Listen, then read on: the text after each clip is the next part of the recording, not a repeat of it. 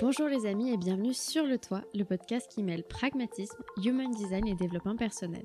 On parlera aussi de psychologie, d'entrepreneuriat ou tout autre sujet utile à la construction d'une vie qui nous inspire vraiment. Beaucoup de partages seront humains et donc à la fois subjectifs et imparfaits. Ils seront l'occasion de questionner nos croyances, de mettre du doute et de nous inspirer. Ici, on ne parlera pas de meilleure version de soi, mais d'être soi, entier et imparfait. Je vous souhaite une bonne écoute et à très vite. Bonjour les amis et bienvenue dans l'épisode du jour où nous allons parler du générateur. À l'épisode précédent, on a défini toutes les grands termes et les grandes notions importantes à comprendre en design humain. On va aller voir pour chacune de ces notions qu'est-ce qu'il y a derrière et on va commencer avec bien sûr le premier palier de l'entonnoir qu'est le design humain, à savoir les types. Pour rappel, un type égale une aura et aujourd'hui l'aura à laquelle on va s'intéresser, c'est celle du générateur. Pour commencer, il faut savoir que le générateur, c'est le type statistiquement le plus répandu. 70% de la population est générateur.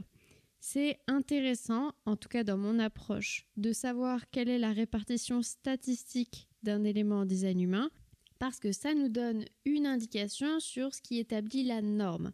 À partir du moment où plus de la moitié de la population possède ou ne possède pas une énergie en design humain, ça nous donne une indication sur ce qui est établi comme normal, simplement parce que la majorité de la population a ce point-là. Si la majorité de la population a accès à une énergie constante, ce qui est le cas du générateur, alors tous les types qui n'ont pas accès à une énergie constante vont avoir un conditionnement à agir comme s'ils avaient une énergie constante et vont devoir se déconditionner sur ce point-là.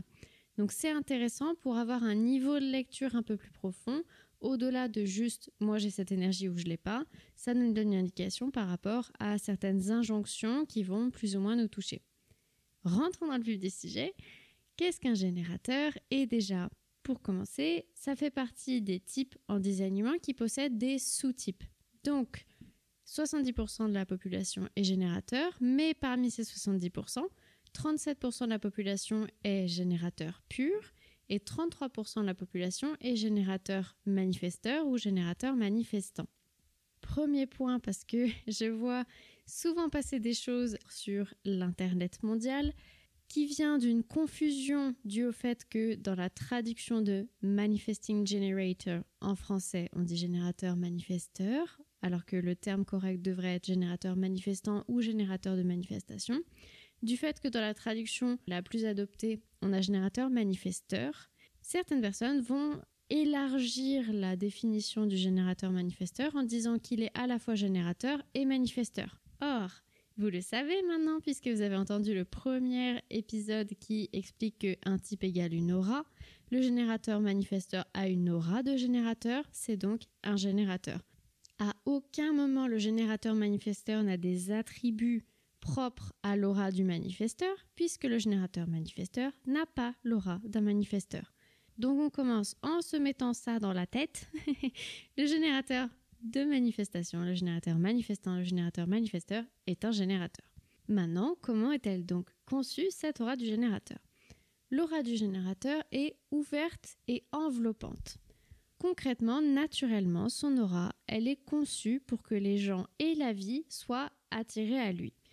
Elle est chaleureuse, c'est un peu comme un gros chamallow auprès de laquelle on se sent bien, on se sent accueilli, ce qui fait que naturellement il y a un pouvoir d'attraction pour attirer à lui. Et ça c'est quelque chose de vraiment essentiel à comprendre dans le fonctionnement du générateur. Ce n'est pas un type qui est fait pour aller chercher, c'est un type qui est fait pour attirer à lui. Par contre, vous imaginez bien qu'on n'attire pas la vie assis dans son salon en ne faisant rien. Il faut aller se confronter à la vie pour l'attirer. D'autant plus que si on n'indique pas à la vie ce qu'on a envie d'attirer, elle peut pas nous envoyer les bons éléments. Donc c'est comme aller dans un magasin Ikea en ne sachant absolument pas quel type de salon on veut avoir chez soi. Si on s'est absolument jamais posé la question, on peut se retrouver à acheter un peu n'importe quoi. Alors que si on est bien au clair sur nos goûts, la place qu'on a, le type d'agencement qu'on a envie d'avoir, etc. À partir de ce moment-là, la vie peut nous aiguiller petit à petit à coup de divers salons d'exposition dans Ikea pour qu'on puisse identifier les éléments qui iraient parfaitement avec notre salon. C'est plutôt un bon exemple puisque la stratégie qui découle de cette aura, puisque cette aura attire, la stratégie de l'aura du générateur, c'est de répondre à la vie. Tout le temps, à tout instant, le générateur est confronté à tout un tas de signes de la vie. Donc concrètement, c'est ce que je vous disais, il se balade dans un Ikea et il y a tout le temps, partout, des éléments auxquels il peut répondre.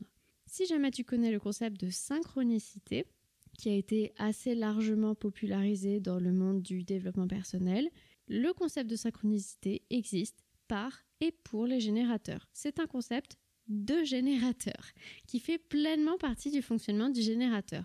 C'est probablement pour ça d'ailleurs qu'il a été autant popularisé, puisque le concept de synchronicité concerne 70% des personnes, qui représente une énorme majorité. Pour ceux qui ne connaissent pas bien le principe de synchronicité, concrètement, le fonctionnement d'une synchronicité, c'est par exemple, vous êtes en train d'envisager de peut-être changer de travail parce que à force d'y aller tous les jours et de euh, remarquer que bah, ça vous anime plus tant que ça, au moment où vous commencez à envisager ça, euh, LinkedIn vous envoie un mail avec des suggestions de poste d'emploi.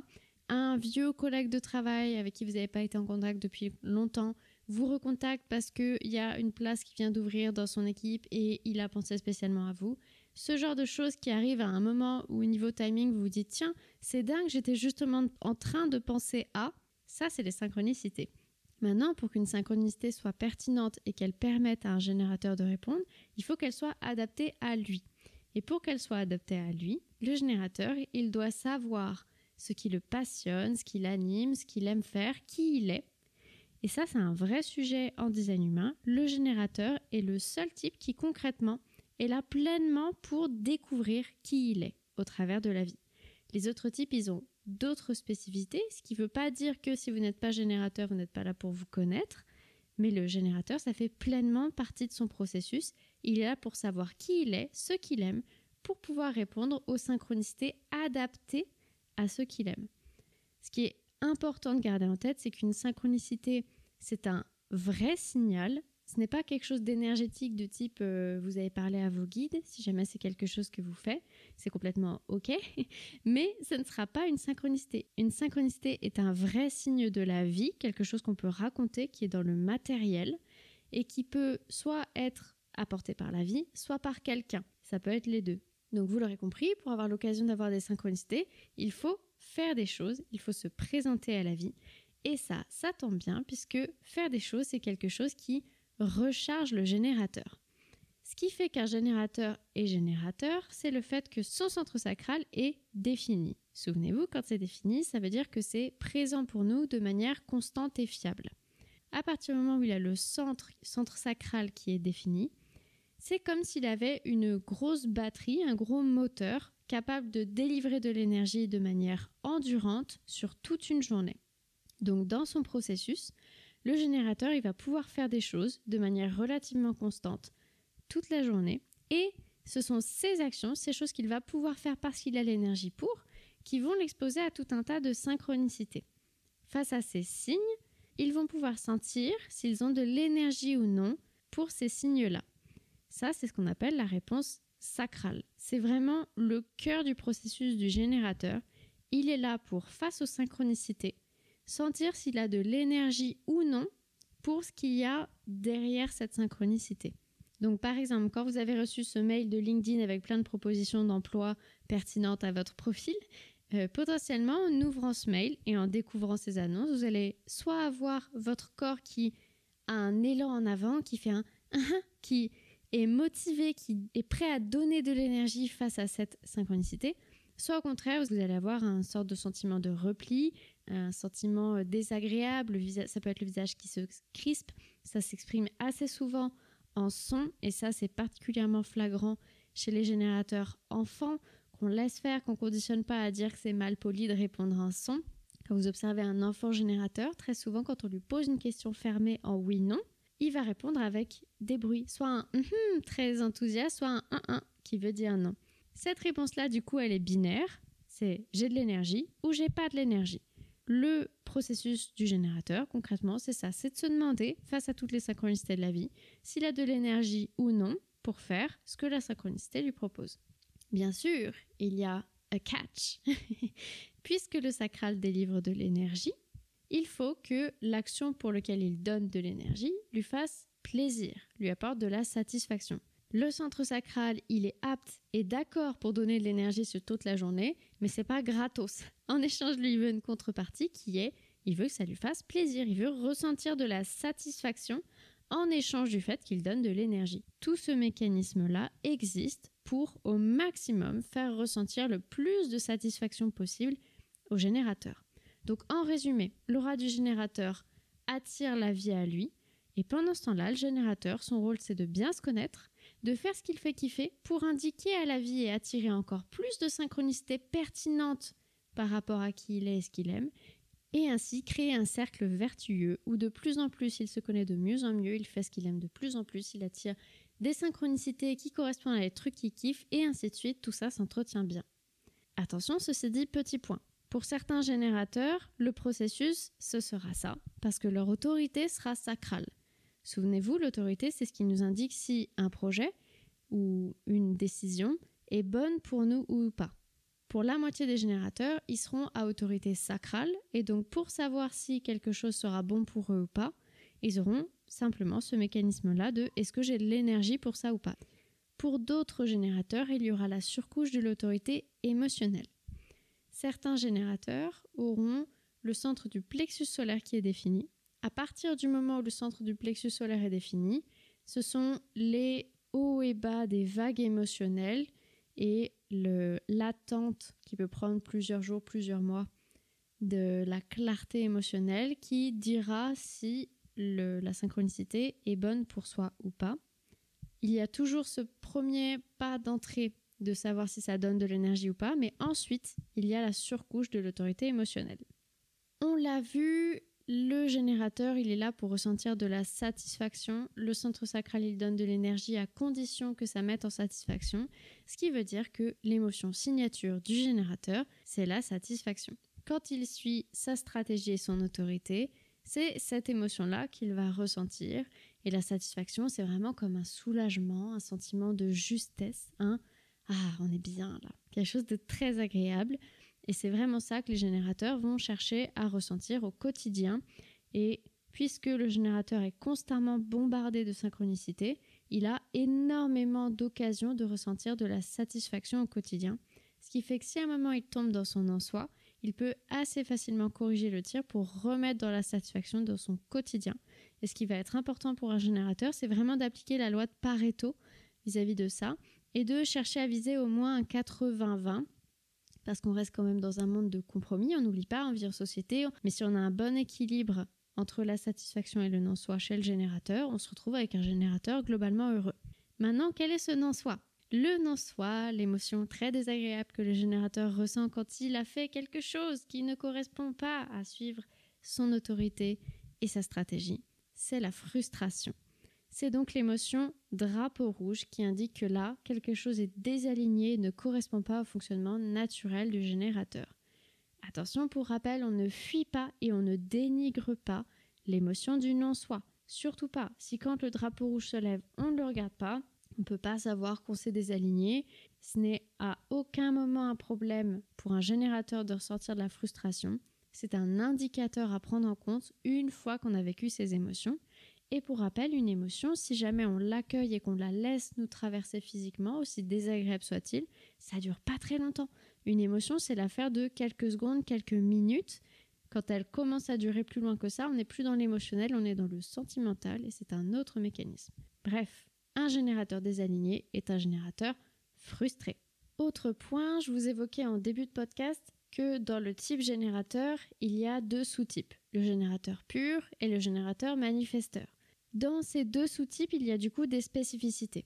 Le générateur pur, ce sera le type le plus méthodique et organisé de tous. Il est vraiment fait pour fonctionner étape par étape. C'est un type qui est vraiment doué pour établir et suivre un plan. C'est sa grande force. À partir du moment où il y a un plan qui est établi, il aura l'énergie nécessaire pour dérouler le plan. Donc c'est vraiment un type méthodique. Bien sûr, ça revient avec un revers de la pièce qui est que pour le générateur pur, il est difficile de s'arrêter au milieu d'un plan.